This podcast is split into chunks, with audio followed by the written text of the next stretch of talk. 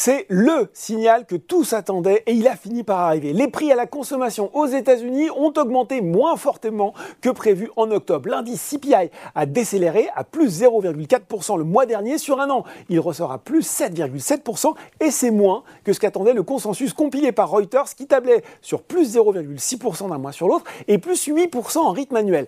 Effet immédiat sur le CAC 40 qui a bondi comme un seul homme à 14h30 après une matinée plutôt terne à l'image de la semaine. L'indice français en progression de presque 2% vers les 6557 points et 4,9 milliards d'euros échangés. Voilà, ça c'est des volumes. Hein.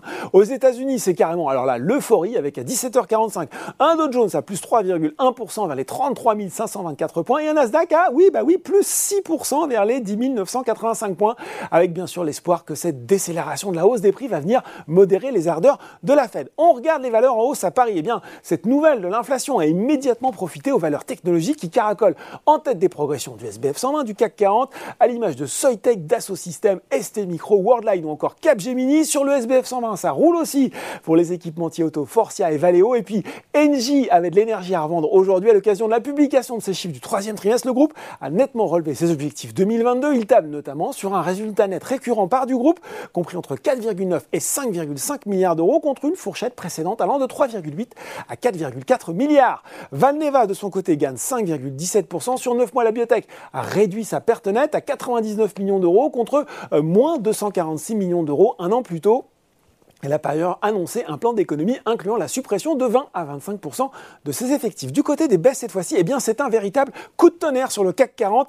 Téléperformance qui perd 33,9% en une séance. Le cours a même fini par être suspendu. Alors en cause, l'ouverture d'une enquête en Colombie sur les conditions de travail d'employés de la plateforme euh, TikTok, dont le spécialiste français des centres d'appel est un sous-traitant. Une enquête qui fait suite aux révélations du magazine américain Times et du Bureau of Investigative Journalism datant d'octobre sur des soupçons de violation des droits syndicaux, de conditions de travail traumatisantes et de bas salaire des modérateurs de contenu du réseau social. Téléperformance n'a pour le moment pas répondu à ces accusations.